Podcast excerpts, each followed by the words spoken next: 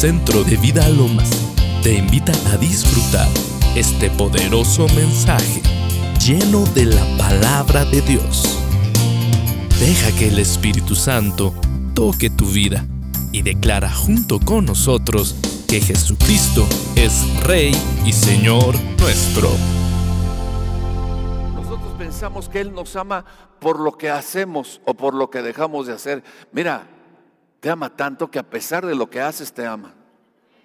A pesar de las tonterías que haces, te ama. A pesar de las regadas que haces, te ama.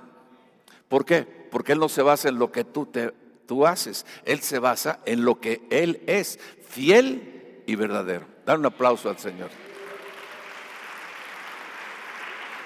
Todo lo hace legalmente.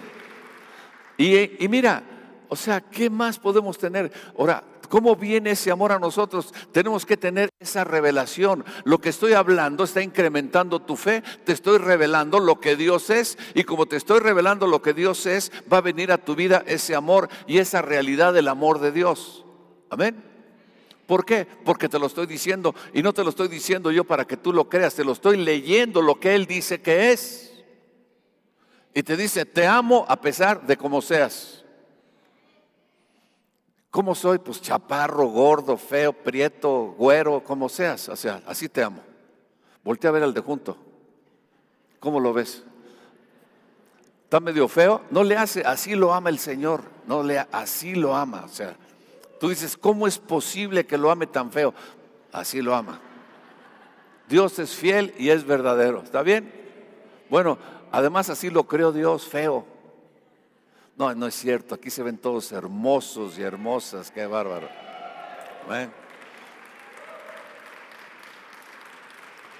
Lucas 11. Lucas 11. Uy. Lucas 11. Es Marcos, perdón, 2. Marcos 2, 1. Dice, entró otra vez en Capernaum, eh, después de algunos días, y se oyó que estaba en casa. ¿Se oyó que estaba en dónde? ¿Y qué, cuál era esa casa? Era, era su casa. ¿Sí? Era la casa de Jesús. Dice, e inmediatamente se juntaron muchos, de manera que ya no cabían ni aún eh, a la puerta, y les predicaba la palabra. Y entonces vinieron a él unos trayendo un paralítico que era cargado por cuatro personas. Y como no podían acercarse a él a causa de la multitud, descubrieron que, o sea, hace cuenta, estábamos aquí y estoy hablando y de repente hacen un agujero en el techo y bajan un cuate amarrado en una camilla y baja, cuando alguien baja amarrado, pues empieza a dar vueltas, ¿no es cierto? Y empieza a bajar así de la camilla. Y empieza, y todo el mundo lo empieza a ver. Y, ahora, imagínate, le rompieron el techo de su casa. Y dice aquí que, dice, y como no podían acercarse a él a causa de la multitud, descubrieron del techo, de donde estaba yaciendo una abertura, le bajaron el lecho que, eh, en el que yacía el paralítico. Dice, al ver Jesús la fe de ellos, dijo al paralítico, ¿qué le dijo al paralítico? Hijo, ¿qué? O sea, bajaron al paralítico amarrado en la camilla porque cuando lo bajaron y lo pusieron en el piso, cayó la camilla y él estaba totalmente amarrado, puesto ahí y paralítico. Se acerca a Jesús al verlo, no vio el techo, no vio nada de lo que estaba sucediendo, sino vio al paralítico que estaba ahí y le dijo, hijo, tus pecados, ¿qué? Te son perdonados. Este hombre le habían dicho que este Jesús iba a orar por él y que se iba a levantar, pero cuando lo vio Jesús, le dijo, no oró por él para que se levantara el paralítico, le dijo, hijo, tus pecados, ¿qué? Te son perdonados, ¿sí? Y dice, y estaban ahí sentados algunos de los escribas, los cuales cavilaban en sus corazones. ¿Por qué habla este así? Blasfemias. Dice, porque ¿quién puede perdonar los pecados sino solo quién? Solo Dios. Ahora Jesús estaba trabajando y estaba haciendo las cosas porque era Dios, ¿sí o no? ¿No? ¿No? Y le decía, hijo, tus pecados te son qué? perdonados. Jesús vino a esta tierra, ¿me entiendes? Pero Él vino como hijo de Dios o vino como hijo del hombre. ¿Y cómo le perdonó los pecados? ¿Era hijo de Dios para perdonar los pecados? ¿Se los perdonó porque era Dios? ¿Le perdonó los pecados porque era Dios? No, porque dice aquí, dice, estaban ahí sentados algunos de los escribas, los cuales cavilaban en sus corazones. Dice, ¿por qué habla así este? Blasfemas dice, ¿quién puede perdonar los pecados sino solo quién? Dios. Y conociendo luego Jesús en su espíritu que cavilaban de esa manera, dentro de sí mismos, dice, ¿por qué cavilan así en vuestros corazones? ¿Qué es más fácil decir al paralítico, tus pecados te son perdonados? ¿O qué? O levántate, ¿qué? Toma tu lecho y anda. ¿Sí? Pero él le perdonó los pecados porque venía a este mundo como hijo de Dios o como hijo de hombre o como hombre. ¿Qué dice ahí? ¿Qué dice ahí? Pues para que sepan que el Hijo de Dios, dice ahí eso o no, ¿qué dice? Que el Hijo del Hombre tiene potestad en la tierra para perdonar pecados, dijo al paralítico, a ti te digo, levántate, toma tu lecho y qué? ¿Sabes que vino Jesús a esta tierra bajo una base legal? Pero dice la palabra que Él se despojó de su deidad, se quitó el manto de Dios y se hizo hombre totalmente hombre, nacido en esta tierra. Para poder tener la autoridad en la cual se ejercía Jesucristo, necesitaba haber nacido en esta tierra. Porque cuando Dios creó las cosas y, creó esta tierra, esta tierra puso al hombre, en esta tierra Dios puso al hombre. Y cuando puso al hombre, le dio la autoridad al hombre. Y para poder hacer la, remisión de los pecados tenía que venir un hombre a hacer la remisión de los pecados. ¿Está bien? ¿Lo entiendes? ¿Quién fue el que perdonó los pecados entonces? ¿El Hijo de Dios o el Hijo del hombre? Él venía embestido como hijo de hombre. ¿Está bien? ¿Y por qué tenía esa potestad y esa autoridad de Jesús perdonar esos pecados? Él hacía muchas cosas que, que no podían ser. Porque mira, él estaba embestido y hecho exactamente como Dios quería que fuera el hombre. Dios creó al hombre exactamente como Jesús actuaba, porque Jesús era exactamente igualito como era Adán. Nada más que Adán perdió la autoridad, perdió el poder porque se sometió al enemigo de Dios, al diablo, y en ese momento él entregó la autoridad. Pero Jesús vino exactamente como Dios quería que fueran los hijos de Dios en esta tierra, con ese poder y con esa autoridad. Porque Él vino a redimir al hombre y volverlo a conectar con el reino de Dios.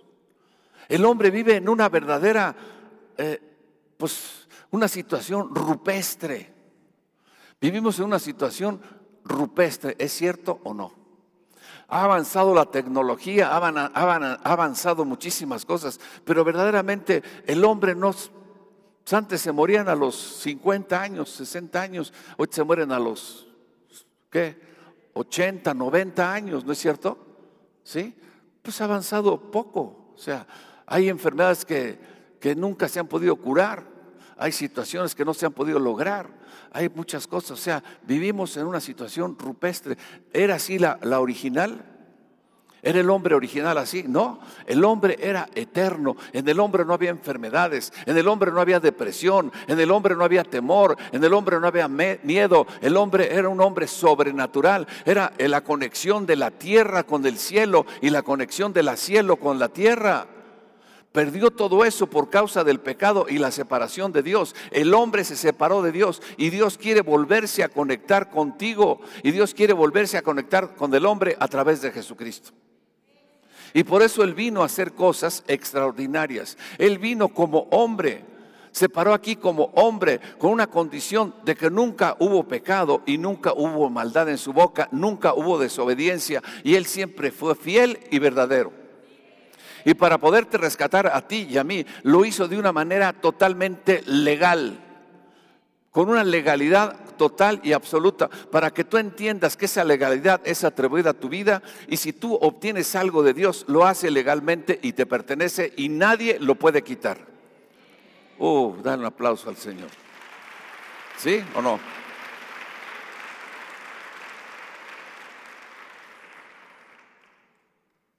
Cinco, ahí mismo en Marcos 5,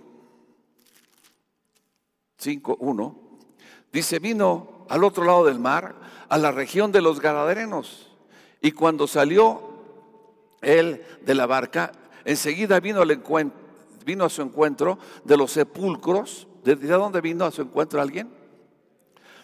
Un hombre con un espíritu inmundo, ¿sí?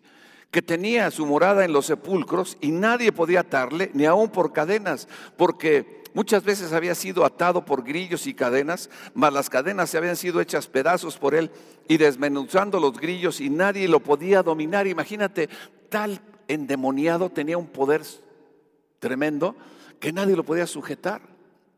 Y pasaba tiempo y pasaba, yo creo que le habían llevado brujos y todos los de Catemaco ya habían ido ahí. Eh, o sea, para poder liberar este, pues estaban igual que él, los de Catemaco, entonces este, decía, no, no podemos, pero dice, cuando vio pues en el 6 a Jesús de lejos, corrió y ¿qué hizo el endemoniado? Se arrodilló ante él y clamando a gran voz dijo, ¿qué tienes conmigo Jesús? ¿Qué? ¿Hijo de quién? Hijo de Dios. Altísimo, te conjuro por Dios que no me atormentes, porque decía, sal de este hombre espíritu inmundo.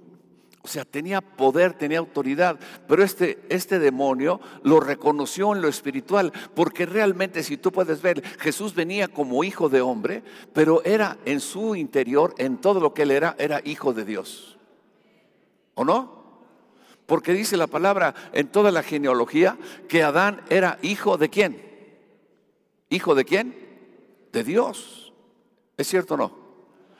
¿Sí? Y este demonio lo reconoció en, en, lo espiritual y le dijo, ¿qué tienes conmigo, hijo, hijo de Dios? Has venido para atormentarnos. Sabes que antes, si tú puedes leer el Antiguo Testamento, nadie se había podido enfrentar a los demonios.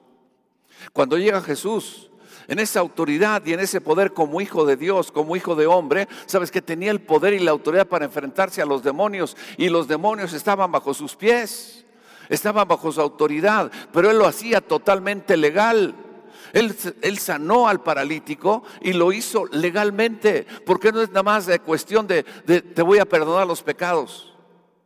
O sea, como un padre perdona al hijo que le chocó el carro, le chocó el carro y de repente, no, bueno, pues ya, ya, después de que lo regañó, te perdono, ¿no? Sí, pero los pecados no pueden ser perdonados nada más porque, porque te perdono. Los pecados dice que la paga del pecado es muerte. Cuando Jesús le dijo a ese hombre, tus pecados son perdonados, atrás había una situación tremenda que ahorita vamos a ver, para poder tener ese poder y esa autoridad para perdonar los pecados de este hombre. Y para perdonar tus pecados, y mis pecados, hubo algo atrás de todo esto tremendo, que es ahí te vas a dar cuenta de la obra maravillosa de Jesucristo y vas a levantar las manos y le vas a agradecer. Porque el que te haya perdonado los pecados es que te sacó del reino de las tinieblas y te metió al reino de Dios. Den un aplauso a Jesús.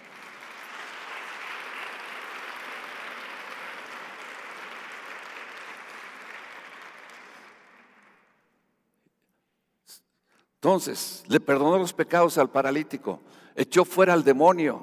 Y aquí en el 5.21 dice, pasando otra vez Jesús en la barca, a la orilla se reunió alrededor y vino un principal de la sinagoga, alguien que vino ahí y que era, los de, los de, la sinagoga siempre lo perseguían, los religiosos, pero ya cuando le llegó el agua al cuello a este hombre, entonces sí fue y se arrodilló delante de él y le dijo, mi hija se está muriendo, ven a la casa, pon la mano sobre ella y sánala. Y dijo, Jesús, vamos, yo voy y la sano. Y empezó a caminar Jesús y, y venía caminando y lo venían apretando. Y lo venían apretando porque había mucha gente ahí, venían los apóstoles con él. De repente una mujer que dice que tenía 18 años con flujo de sangre, no sé cuántos aquí dice, ¿no? ¿Eh? 12 años con flujo de sangre. Imagínate una mujer con flujo de sangre, 12 años. Dice que se arrastró por el piso Y, dice, si tan solo toco su manto, seré sana. Se arrastró cuando tocó su manto, el manto de Jesús, dice que fluyó virtud de él y al instante se secó su enfermedad. Jesús sintió el poder que salía de él y dice, ¿quién me tocó? Y Pedro le dice, ¿cómo que quién te tocó, Señor? Todos venimos tocándote. Pero aquella mujer que lo tocó, lo tocó con fe diferente. Yo creo que había mucha gente que estaba enferma, lo venía tocando y no pasaba nada. Pero aquella mujer que lo tocó, ¿sabes qué? En el instante su, su, su azote desapareció. ¿Quién me tocó? Pedro dice, pues todo el mundo te tocó. No, dice, ¿quién demandó virtud de mí? Cuando él volteó, la mujer dijo, yo fui Señor. Y le declaró todo. Y le dijo, mujer, tu fe te ha sanado. Pero cuando iba caminando, iba caminando ya para ir a casa de Jairo. Y llegan y le dicen a Jairo, pues ya, discúlpame, ya no molestes, ¿qué pasó? Pues ya se murió. Y Jesús le dijo a Jairo, ¿sabes qué Jairo? No temas, cree solamente. Y te voy a decir una cosa, quédate calladito, no digas nada. Ya. Empezó a caminar con él, se llevó a Pedro, a Juan y a los cuates que eran de fe, llegó a la casa, había una multitud, sacó a todos los incrédulos, porque los incrédulos atoran. Dígale junto, los incrédulos atoran atoran. Sacó a los incrédulos, se metió con la niña y le dijo, Talita Kumi, a ti te digo, levántate y camina. Y al instante la niña resucitó. ¿Quién lo hizo? ¿El Hijo de Dios o el Hijo del Hombre? ¿El Hijo de Dios o el Hijo del Hombre? Dilo, el Hijo del Hombre. Dilo, el Hijo del Hombre. Porque Él vino a este mundo. Dice la palabra que se despojó de su deidad. O sea, dejó la deidad y caminó como hijo de hombre, como hombre, como el hombre que el hombre debía de haber sido desde que Dios lo creó. Un hombre sobrenatural. Un hombre conectado, conectando la tierra con el cielo. ¿Está bien? ¿Lo entiendes? Él sanó al paralítico, le perdonó los pecados como hijo de Dios o como hijo de hombre. Dilo, como hijo de hombre. Echó fuera al demonio como hijo de Dios o como hijo de hombre. Como hijo de hombre. Se sanó, sanó a la mujer con el flujo de sangre como hijo de Dios o como hijo de hombre. Dilo, como hijo de hombre. Le resucitó a la niña como hijo de Dios o como hijo de hombre. Como hijo de hombre. Imagínate el poder que Dios había otorgado al hombre. Uf. Eso. Hay muchos más milagros aquí que tengo. Estaba pasando junto al mar, había una gran tormenta y sabes qué, él le dijo, cállate, enmudece y la tormenta cesó. Lo hizo como hijo de Dios o como hijo de hombre. Ah, eso, sí alimentó a los cinco mil. Había cinco panes y tres peces, o tres peces y cinco panes, no sé cuál, fuera la, cuál era la ecuación. Había cinco mil personas. ¿Y qué hay para, para, para comer? Pues nada más tenemos cinco panes y tres peces. Ah, caray. Oró, ¿me entiendes? Y con esa cantidad de panes y de peces le dio de comer a cinco mil personas. Lo hizo como hijo de Dios o como hijo de hombre. ¿Sabes qué quiere decir? que Dios creó al hombre con tal magnitud de poder y autoridad que es igualito a lo que hacía Jesús. Tremendo, ¿sí? Vamos a ver Lucas 7. Bueno, es vamos a cambiar a Mateo 8, creo que es Mateo 8.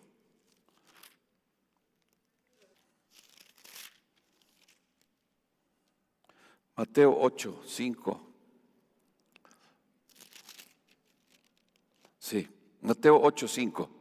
Dice, entrando Jesús en Capernaum, vino a él un centurión rogándole y diciendo, Señor, mi criado está postrado en casa, ¿cómo? Paralítico, ¿cómo? Gravemente, ¿qué? Atormentado. Jesús le dijo, ¿qué? Yo iré y qué? O sea, tenía una, una total convicción y una total poder que decía, no te preocupes, no me importa. No le preguntó, oye, eh, ¿qué tan paralítico está? O sea, la verdad, o sea, tiene las muy, muy mal o, o, nada más tiene torcidos los tobillos, ¿no? No, no, no. O sea, no importa cómo estaba, ¿no es cierto? O tiene una piernita más corta que otra. Bueno, a ver, explícame bien, a ver qué han dicho los doctores, ¿no? ¿Preguntó eso? Le dijo, mi, mi siervo está paralítico, o sea, atormentado. ¿Qué dijo Jesús? Yo iré, ¿qué? Yo iré, ¿qué? Yo iré y lo sanaré. Oh, imagínate, un problema, ¿no es cierto? ¿Cuánta gente tiene problemas? Oye, mi abuelita tiene cáncer, yo iré y la sanaré. Ay, Oye, que a mi papá, pues que lo atropellaron, esto y lo otro. ¿Qué problema? Yo iré y lo sanaré. ¿No? Oye, que Lázaro se murió, tiene ya cuatro días de muerto, ya está ahí en el sepulcro, ya huele, pero qué bruto, porque además Lázaro comía frijoles, ¿no? Cuatro días de muerto. Si hubieras venido antes, no se hubiera, bueno, ya estoy aquí y Lázaro lo puedo resucitar en el momento que sea. Pero sí, pero mira, yo sé que, va a resucitar. No, no, no, ¿con quién crees que estás hablando? Le dijo, yo soy la resurrección y la vida. El que cree en mí, aunque esté muerto, vivirá. Uh. Por tanto, le dice, Lázaro, Lázaro, Lázaro, ven fuera. Y sabes, al instante Lázaro resucitó. ¿Cómo lo hizo? ¿Como hijo de Dios o como hijo de hombre? Qué tremenda autoridad teníamos y la perdimos, ¿no es cierto? O sea, caímos de una manera terrible. O sea, el pecado del hombre es algo terrible, que caímos y que ahora queremos pescar tantito de lo que es el reino de Dios, pescar tantito de lo que es la vida eterna, de lo que es la vida y la eternidad que hay en Dios. Todo viene a través de revelación. Jesús habla y dijo algo tremendo que ayer lo estaba oyendo. Y, uff, dice, las obras que yo hago, ustedes las harán también. Y aún mayores harán, porque yo voy al Padre. Imagínate eso. Pocas cosas hemos visto, hemos visto aquí sanidades de cáncer, de muchas cosas, que los pies crecen, pero sabes, es nada con respecto a lo que Jesús hacía. Por eso tenemos que tener la fe de conectarnos con el reino de Dios, ¿no es cierto? Conectarnos con eso, con esa, con esa eternidad. Porque ¿qué puede suceder en tu vida? ¿Sabes qué? Al que cree todo es posible, porque para Dios no hay nada imposible. Nada imposible. Dice aquí, entrando Jesús en Capernaum, bueno, Jesús le dijo, yo iré, ¿qué? Y respondió el centurión, le dijo, Señor, yo no soy digno que entres bajo mi techo, solamente di la palabra y mi siervo, ¿qué? Sanará. Imagínate un centurión, un siervo del, ¿cómo se llamaba? Del, del César romano. Un, un, señor, un centurión era el que dominaban, eran los que dominaban a Israel en ese tiempo. Un centurión que en, lo, natural, él estaba encima del pueblo de Israel. Pero sabes que él reconoció algo, porque la autoridad espiritual, la autoridad que viene de Dios, está encima de cualquier autoridad política, social, cualquier autoridad de hombre. La autoridad que tú tienes está encima de cualquier autoridad, porque tú estás en Jesús. Le dice el centurión, no soy digno que entres bajo mi techo, pero te digo algo, tú tienes una gran autoridad y he descubierto que tienes una gran autoridad, por eso no necesitas ir a mi casa, nada más di la palabra y mi siervo sanará. Con que hables, con que digas, con que lo declares. ¿Por qué? Porque sé la autoridad que te respalda. La autoridad que tú tienes es una autoridad que viene de una fidelidad y una verdad real y verdadera y una justicia impuesta sobrenaturalmente sobre tu vida. ¿Cómo qué? ¿Como Dios? No. ¿Cómo qué? como hombre. Tremendo, ¿no? Por eso le dice, solamente qué. ¿Solamente qué?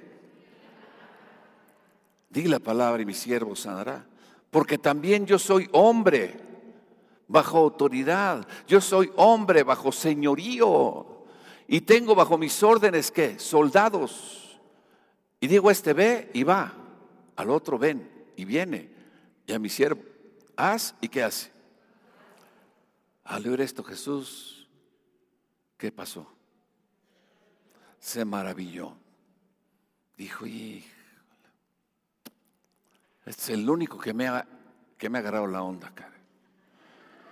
Y Pedro, Juan y todos. Dice, tanto les enseño, tanto les digo. Y viene un romano que ni siquiera es del pueblo, y es el único que agarró la onda. Y cuando llega aquí Jesús dice, ay, híjole, aquí todos agarraron la onda. No es, aquí todos agarraron la onda. ¿No es cierto? Dice aquí, ¿dónde ando? ¿Dónde anda? Dice, se maravilló y dijo a los que le seguían, de cierto os digo que aún en ni en Israel he hallado qué? Tanta fe. Y les digo que vendrán muchos del oriente, del occidente, y se sentaron con Abraham, Isaac y Jacob en el reino de los cielos. Mas a los hijos del reino serán echados a las tinieblas afuera y será el lloro y coger de dientes. Entonces Jesús dijo al centurión, mira mano, pues como creíste, ¿qué? Y su creado fue sanado en aquella misma hora.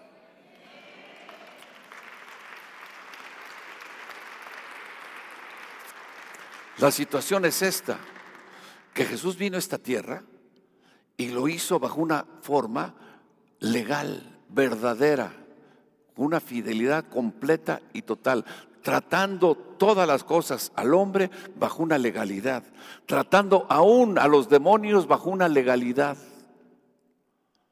O sea, derrotando a Satanás bajo, bajo leyes y cosas totalmente legales. Sí, tratando a Satanás sin ninguna injusticia. O sea que lo que Dios compró para tu vida es algo que nadie te lo puede quitar porque fue hecho y dado a tu vida legalmente. ¿Lo entiendes? Nadie puede impugnar tu testamento. Nadie puede venir a decir que no es cierto. Fue hecho a través de justicia y legalidad. Justamente, justamente, eres un hijo y una hija de Dios. Legalmente, legalmente eres una persona sana, limpia y santa delante de Dios. ¿Sí o no? ¿Sí? ¿Por qué? Este hombre, puedes ver que está la autoridad totalmente ligada a la fe. Yo sé que eres un hombre que está bajo autoridad. Yo sé un que, tiene, que eres un hombre con autoridad. Yo sé que tus palabras tienen autoridad. Mira, cuando tú tienes autoridad, le está diciendo el centurión, no tiene problema, nomás di la palabra y sanará. ¿Por qué? Porque estás bajo una autoridad legal, una autoridad que está encima de la legalidad de, de Roma porque yo soy hombre bajo autoridad de Roma, pero mi autoridad, la autoridad que yo tengo es una autoridad del mundo, pero la autoridad que tú tienes es una, una autoridad celestial. ¿Por qué? Porque estás cumpliendo con toda justicia. Cuando él caminaba en esta tierra, lo hizo legalmente. Dilo, legalmente. Porque él es fiel y verdadero. Con justicia juzga y con justicia pelea y con justicia gana. Oh. ¿Con qué autoridad? ¿Sí? El Mateo 18, Mateo 28, 18, ¿sí? Él se levanta después de que resucitó entre los muertos y dice, toda autoridad, toda potestad me ha sido dada en el cielo y en la tierra. Él tiene toda la autoridad. ¿Sí? Ahí lo dice. Jesús se acercó y les habló diciendo, ¿toda qué? ¿Por qué? Porque la gané legalmente. Juan 20. Juan 20. No. Bueno, se le acercaron los fariseos y le dijeron, ¿con qué autoridad hablas y haces estas cosas? ¿De dónde sacaste esa autoridad? ¿Por qué tienes tanta autoridad? Él hablaba y decía, hablaba las cosas y hablaba la palabra de Dios y hablaba y decía, de cierto, de cierto te digo, eso es hablar con autoridad, ¿no es cierto? O sea, sin ninguna duda lo que te estoy diciendo es una verdad. ¿Por qué? Porque yo soy el verbo de Dios, yo soy la palabra de Dios, yo soy el verbo encarnado. Y lo que yo hablo es verdad. Y aquellos fariseos, aquellos escribas le decían, ¿de dónde sacaste esa autoridad? ¿Por qué de repente vas y sacas un látigo y te metes al templo y agarras a fregados a todos? Les tiras las mesas, los pateas, esto, lo otro, y nadie dice nada. ¿De dónde sacaste esa autoridad? ¿Y quién te la dio? Jesús le dijo, Juan el Bautista, ¿su bautismo era del cielo o de la tierra? Dijo, ah, caray. Y también se los pregunto, ¿ustedes era del cielo o de la tierra? ¿Qué dices? ¿Qué vas a decir? Ah, caray. ¿De dónde? Del cielo o de la tierra. ¿Sabes qué? Ellos dijeron, no, no sabemos. ¿Sabes qué? Él se, sujetó a la máxima autoridad que había sobre la tierra. Y el bautismo, ¿eh? ¿Qué dice? Marcos, ¿qué? 11.28, ponlo Marcos 11.28. ¿Sí? Dice, ¿con qué autoridad haces estas cosas? ¿De dónde sacaste esa autoridad? Les pregunta, ¿de dónde la saqué? Pues te voy a hacer una pregunta. Si me la contestas, te la digo. Si no me la contestas, no te puedo decir porque no entiendes lo que estoy haciendo. No porque no les quería contestar. O sea, no entiendes de dónde la saqué, no te la puedo explicar. ¿Sí? Pero fíjate, esa autoridad era una autoridad tremenda, de ahí sacó la autoridad.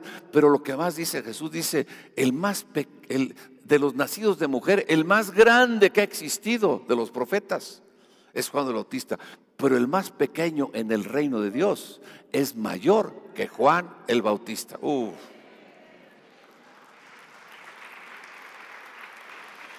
No sé si lo entiendas, pero bueno, le voy a decir a Toño que te lo explique, ¿no? O sea, Juan el Bautista era la máxima autoridad, el último del Antiguo Testamento, el, mayor autoridad que había en la tierra antes en el Antiguo Testamento era Juan el Bautista. Pero después de que vino Juan el Bautista y entró Jesús y produjo hijos e hijas de Dios, dice, el más pequeño de esos, el más chiquito de esos es mayor que Juan el Bautista. Imagínate la obra que Jesús hizo para ti y para mí. Y esa la hizo legalmente. Porque Él es fiel y verdadero. Amén. ¿Ya está? Bueno. Gálatas, Gálatas 4, 4. Qué tremendo, ¿no? ¿No es cierto? Gálatas 4, 4. Pero cuando vino el cumplimiento del tiempo, Dios enviando a su Hijo, ¿cómo lo envió? Nacido de mujer, ¿y qué más? ¿Como Dios? No. ¿Nacido de qué? De mujer y nacido qué? Bajo la ley, para que redimiese a los que estábamos bajo la ley, a fin de que recibiésemos, nos sacara de la ley y nos metiera a la adopción de hijos. ¿Sabes qué? Todo aquel que está en la ley no es hijo. Todo aquel que está en Jesús es hijo. ¿Qué vino a hacer Jesús? Legalmente sacarte de la ley, cumplir que tú cumplieras con la ley y te metió al reino de Dios. El reino de Dios son hijos e hijas de Dios. ¿Sí o no? ¿Sí? como hijo, cumpliendo con toda la ley. ¿Sí? Mateo 11, 11. Dicen son muchos versículos, pero bueno. De cierto os digo que entre los que nacen de mujer no se ha levantado otro mayor que quién. Pero el más pequeño, ¿en dónde?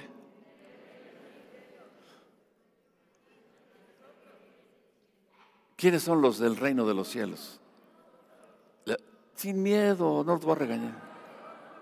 ¿Quiénes son los del reino de los cielos? Centro de vida Loma son los del reino de los cielos.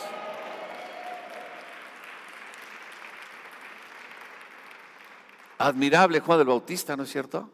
Pero el más pequeño en el reino de los cielos, ¿qué? Es mayor que Juan del Bautista. ¿Cómo lo hizo? ¿Dónde tenía tanta legalidad? ¿Cómo hizo cumplimiento toda la ley? ¿Sabes que Él lo hizo naciendo de mujer, ¿es cierto o no? Para poder moverse en la tierra y redimir a los que estaban en la tierra, necesitaba estar en la tierra. ¿Cómo, cómo estuvo en la tierra naciendo de qué? De mujer. Y caminó bajo la ley, ¿es cierto o no? Cumpliendo con toda la ley, que lo que era imposible para cada uno de nosotros. Legalmente cumplió con la ley, legalmente tenía autoridad en la tierra porque había nacido en la tierra. Legalmente se sometió a la autoridad mayor en la tierra. La autoridad mayor en la tierra, ¿quién era? Dilo, Juan el Bautista. Y él le dijo, ve y bautízame, Juan. ¿Cómo te voy a bautizar? Yo no soy capaz de, de abrocharte las agujetas.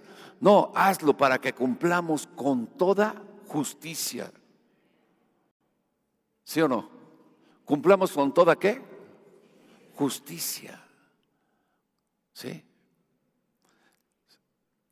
Pagando. ¿Cómo lo hizo? Para podernos perdonar los pecados. ¿Cómo lo hizo para poder perdonar los pecados? ¿Cómo lo hizo para poder sanar nuestras enfermedades? ¿Cómo lo hizo? ¿De dónde sacó esa autoridad para poder perdonar tus pecados? Dime, ¿cómo lo hizo? La paga del pecado es muerte. Para poder pagar tus pecados, tuvo que Él morir por tus pecados. Como que te quedaste callado, eso sí es lo más fuerte. O sea, no era nada más al paralítico, tus pecados te son perdonados. Uh, no, si tus pecados te son perdonados, porque la paga del pecado es muerte, entonces, ¿cómo te puedo perdonar de tus pecados? Porque yo voy a morir por tus pecados, porque la paga del pecado es muerte.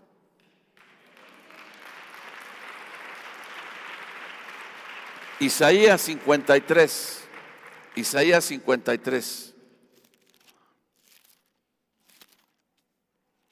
dice, 53.3, despreciado y desechado entre los hombres, varón de dolores, experimentado en quebranto.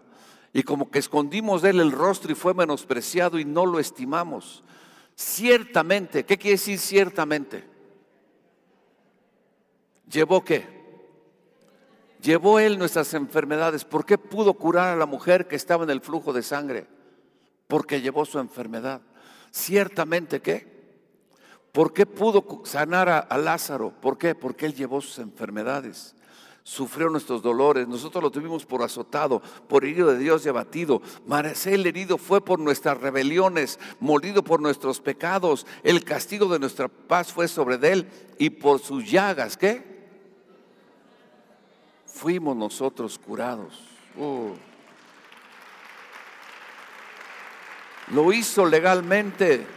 Todos nosotros nos descarriamos como ovejas, cada cual se apartó por su camino, mas Jehová cargó en él. ¿Qué cargó en él? El pecado. ¿De quién? Oh. Cargó en él. ¿Qué cargó en él? ¿Sabes? Sobre ese hombre, sobre ese hijo de hombre, se cargaron todos los pecados de la humanidad. Sobre de él estaban todas las enfermedades. Estuve ahí en la tierra de Bernard Y había un cuadro, yo creo que de este tamaño así, donde estaba, que se llama la descensión, o cómo se llama, cuando lo bajan de la cruz. ¿Eh? Ándale, bueno, eso, ¿qué dice Toño? Que es el que sabe. Y lo bajan y está María ahí representada bajándolo y está Pedro, no sé quién, y María Magdalena y bajándolo así con unos lienzos, con una cara así, este, hermosa, ¿no? Así, bueno, así, dormidito, así. Y sabes que ese cuadro es irreal totalmente, porque Él fue hecho pecado y fue hecho enfermedad. Cuando lo bajaron, bajaron un ser irreconocible, un ser con lepra en la cara y en todo el cuerpo, un ser con sida, un ser con cáncer, un ser ciego, un ser con los ojos saltados, un ser todo golpeado, con la nariz chueca, con, los labios inflados, un ser con, sangrándole las orejas y saliéndole pus por las orejas y por la nariz, un ser vomitando sangre y, y cosas terribles, ¿me entiendes? Un ser aguzanado, un ser que había sido cargado sobre él todas las enfermedades y todos los pecados de la humanidad. Cuando ellos lo bajaron y vieron eso, ¿sabes qué? Ellos se conmovieron. Es la descripción que está aquí. Sobre de él fueron cargados todas, todos tus pecados y todas tus enfermedades. Toda la muerte y toda la enfermedad que tú merecías, Él la llevó en la cruz del Calvario para que legalmente pudiera decirle a ese hombre, paralítico, tus pecados te son perdonados. Imagínate la gracia de Dios. Dale un aplauso a Jesús.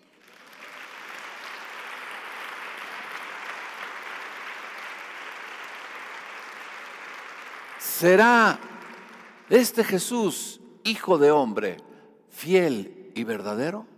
Mm. Imagínate lo que le costaste. Imagínate el precio que Él pagó para poderte rescatar a ti y a mí. Imagínate lo que hizo para poderte rescatar. ¿Tú crees que te va a soltar? ¿Tú crees que te le vas a ir vivo? ¿Tú crees que algún día Él te va a abandonar? Él dijo por eso, nunca te dejaré y nunca te desampararé, siempre estaré contigo.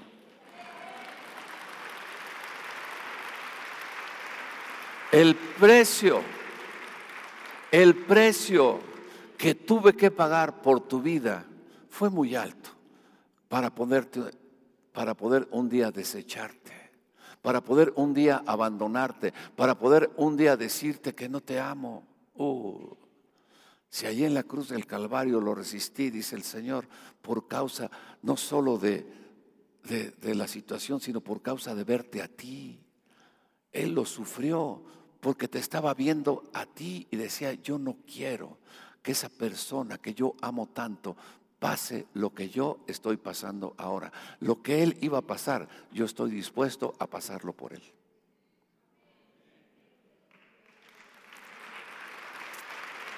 Por eso, por eso, ¿sabes qué? No es una licencia para pecar. No es una licencia para para hacer maldad. Es una licencia para estar agradecidos con aquel que te salvó y que te libró de las tinieblas y te trasladó al reino de Dios.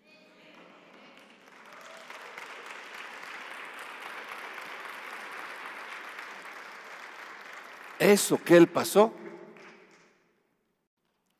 lo pasó por ti y por mí. Ahora, si tú no quieres, el libre albedrío sigue funcionando. Si tú no quieres aceptar a Jesús como tu Señor y Salvador, Salvador, Salvador, dilo, Salvador, Salvador de tus pecados, está bien. Pásalo tú. Pásalo tú. O sea, sufre y que sea, te sea pagado a ti por todo lo que mereces y por todo lo que hiciste. ¿Lo quieres hacer? ¿Safo? Dilo, Safo. Ahí está Jesús. Por eso te estoy diciendo, ahí está Jesús. Ahí está su cruz. Ahí está su muerte, que vivió por ti, la pasó por ti, la sufrió por ti, descendió a los infiernos por ti, para que tú no la pases. Y sabes qué? Te puede perdonar, te puede perdonar y te puede meter al reino de Dios legalmente. Pero legalmente tienes que tú entrar ahí legalmente. ¿Cómo entras? ¿Cómo entras? ¿Cómo lo haces? Si confiesas con tu boca que Jesús es tu Señor y crees en tu corazón que Dios lo sometió ahí al infierno, lo sometió a enfermedad por ti y al tercer día lo recitó entre los muertos, serás salvo. Oh. Tan fácil, tan sencillo, sí. Porque tú, si tú quieres hacer algo, pues entonces traes abajo lo que hizo Jesús, ¿no? ¿Crees que tú lo puedes hacer? Imposible. Dime aquí, ¿quién no ha pecado? Que se levante en este momento y lo agarramos como Señor y Salvador. ¿No? ¿Quién no ha pecado? ¿Quién? ¿No hay nadie? Todos somos entonces candidatos a ser hijos de Dios. Porque dice la palabra, Él es el que redime al pecador. Para que sea redimido, tienes que ser pecador, ¿es cierto o no? Entonces aquí un puro candidato para ser redimido. Dale un aplauso al Señor.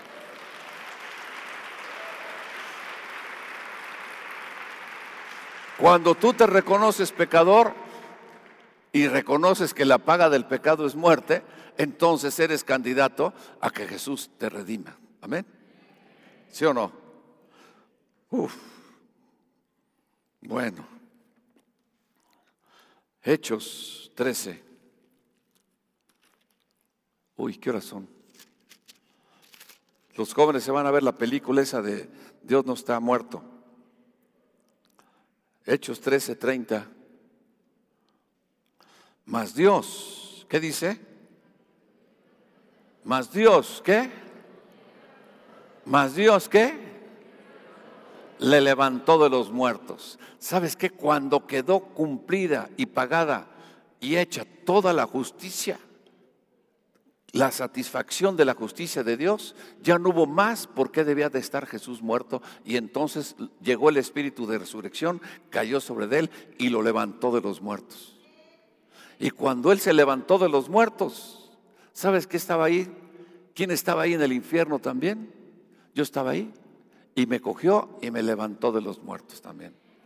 Porque juntamente con él me resucitó y asimismo me hizo sentar en los lugares celestiales juntamente con Cristo Jesús.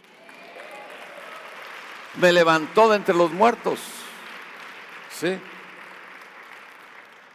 Hebreos 2, el último versículo, 11, dice, Hebreos 2, 9, vamos a decir, Dice, ¿por qué? Pero vemos a aquel que fue hecho un poco menor que los ángeles, a Jesús coronado de gloria y de honra a causa del padecimiento de la muerte, para que por la gracia de Dios gustase la muerte por quienes? Por todos. Porque convenía aquel cuya causa son todas las cosas y por quien todas las cosas subsisten, que habiendo de llevar a muchos hijos a la gloria, perfeccionaste perfeccionase por, por, aflicciones al autor de la salvación de ellos. Porque el que santifica y los que son santificados, de uno son todos, por lo cual no se avergüenza de llamarte hermano. No se avergüenza de llamarte qué? No se avergüenza de llamarte qué? Hermano. Amén. Y mira, Qué gracia de Dios, ¿no es cierto? Ahí en Romanos 8, Romanos 8,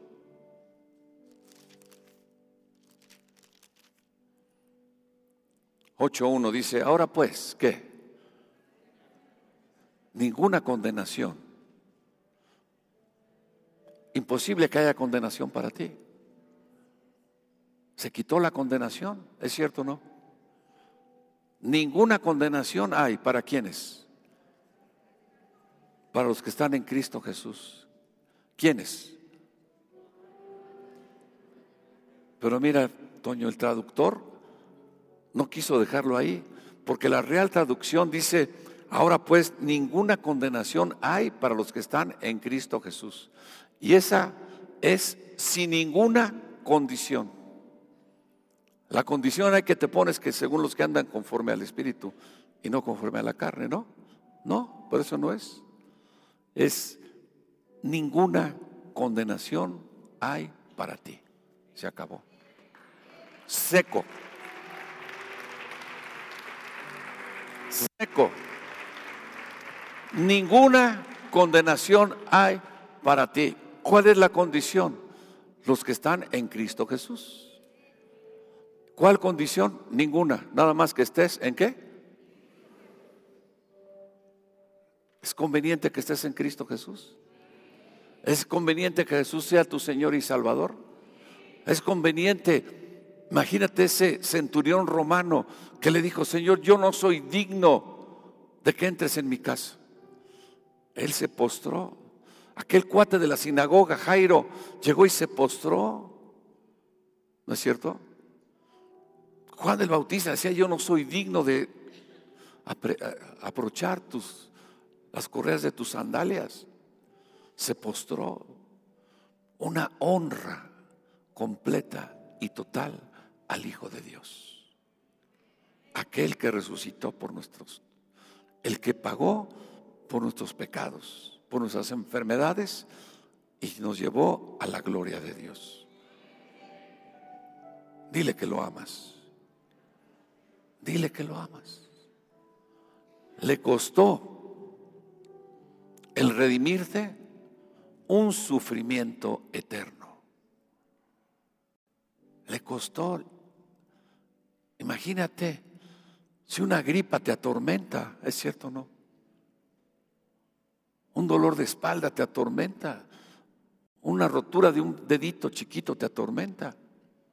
Imagínate, Él cargó toda la enfermedad. Él cargó todo el pecado.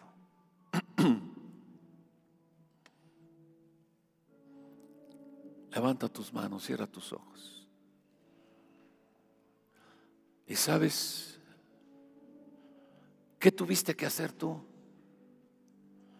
¿Qué tuviste que hacer tú? Nada. ¿Te lo merecías? No. Pero Él por gracia te lo está dando.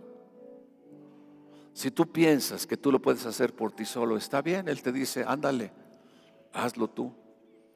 Pero Él lo hizo por ti y por mí. Lo hizo por gracia.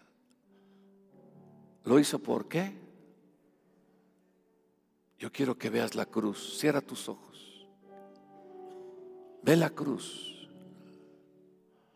Ve a ese hombre, hijo de hombre,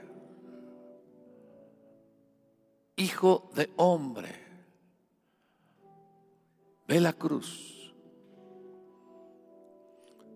Ve ese hijo de hombre ahí crucificado con las manos ensangrentadas, con los pies agujerados, con el rostro desfigurado,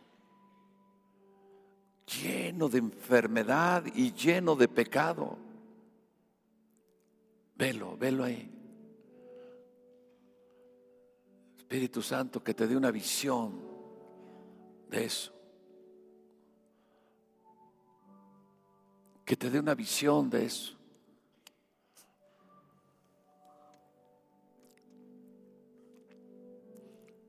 Te voy a decir algo. Ese hombre que estás viendo, eres tú porque eso es lo que tú te merecías. Uy. Pero Él te ama tanto que dijo, sabes, no es así. Yo pago, yo pago por ese pecado. Yo pago por esa muerte. Yo llevo esa consecuencia que es la enfermedad. Pero no lo vuelvas a hacer. No lo vuelvas a hacer. No lo vuelvas a hacer. Yo lo hice por ti.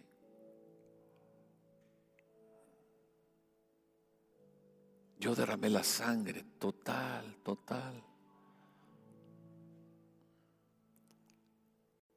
Yo fui enfermo. Estuve enfermo, totalmente enfermo. Estuve muerto para hacerte para Dios rey y sacerdote, para hacerte sano. Me hice miserable y pobre, ni siquiera en esa cruz tenía ni siquiera algo que me tapara, nada, ni un pequeño trapo me tapaba, estaba totalmente desnudo. Se hizo pobre, miserable para que tú fueras enriquecido. Se hizo enfermedad para que tú fueras sanado. Se hizo pecado para que tu pecado fuera perdonado.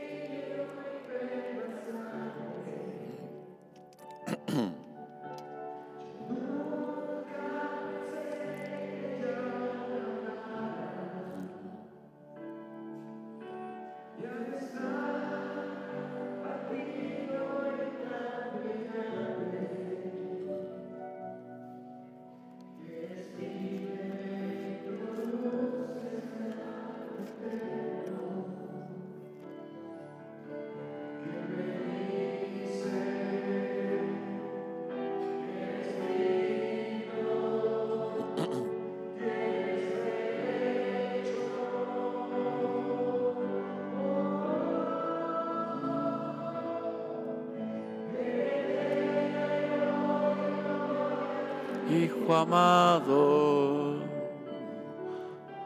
primogénito de vida que acepta. Eso eres tú. Por causa de que la derramó. Precioso Jesús. ¿Cómo te agradezco? Dile Jesús, ¿Cómo te agradezco? Estoy agradecido, Señor.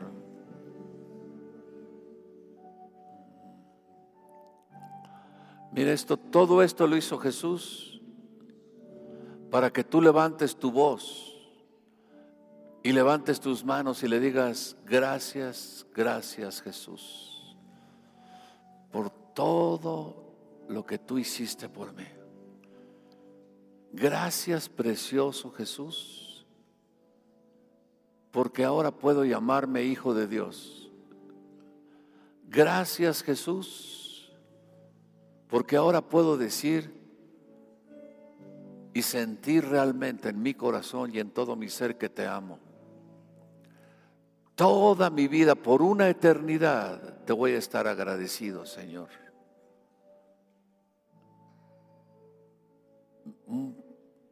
Agradecido por toda la eternidad, Señor.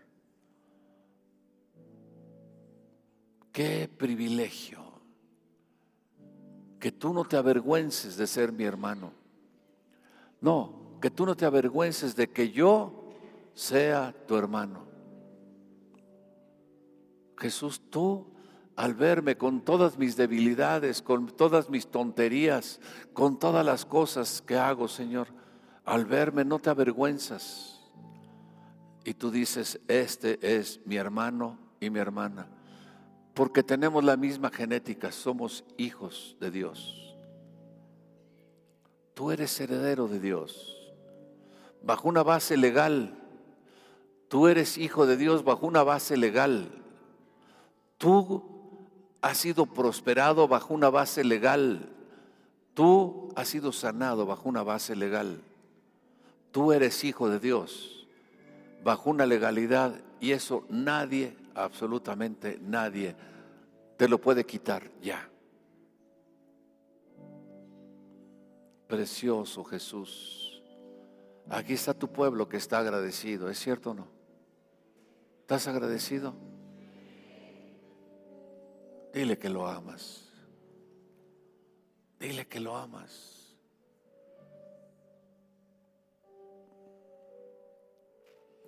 Mucha gente dice, no veo las bendiciones de Dios. Es que no las sabías a lo mejor. Es que a lo mejor no entendías por qué fuiste sanado. No entendías por qué fuiste prosperado. No, le costó la vida el prosperarte, le costó la vida el sanarte, le costó la vida perdonarte tus pecados. La cruz.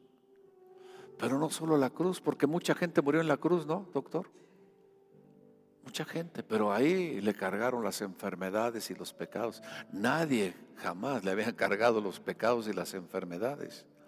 Porque dicen que el tormento de los crucificados era terrible, pero no fue peor porque dice que Jehová cargó en él el pecado de todos nosotros.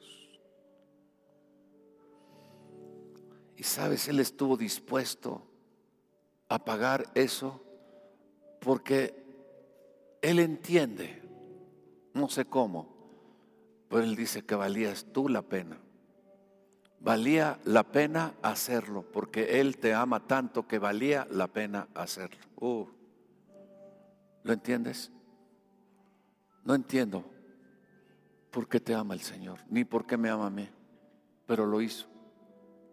Por eso, levanta tus manos y dile que lo amas. Dile que lo amas. Dile que lo amas. Ahí está la clave de todo. Para eso te trajo, para eso te creó, para eso te hizo, para eso te redimió, para eso murió en la cruz por ti, para eso fue a los infiernos por ti, porque vales la pena. No hay nadie en este mundo que no valga la pena, porque Dios murió, Jesús murió por todos. Amén. Dígale junto, vales la pena. Dígale junto, vales la pena. Eras una persona valiosa. Uh, Llévate eso en el corazón. Empieza a vivir la vida de Dios.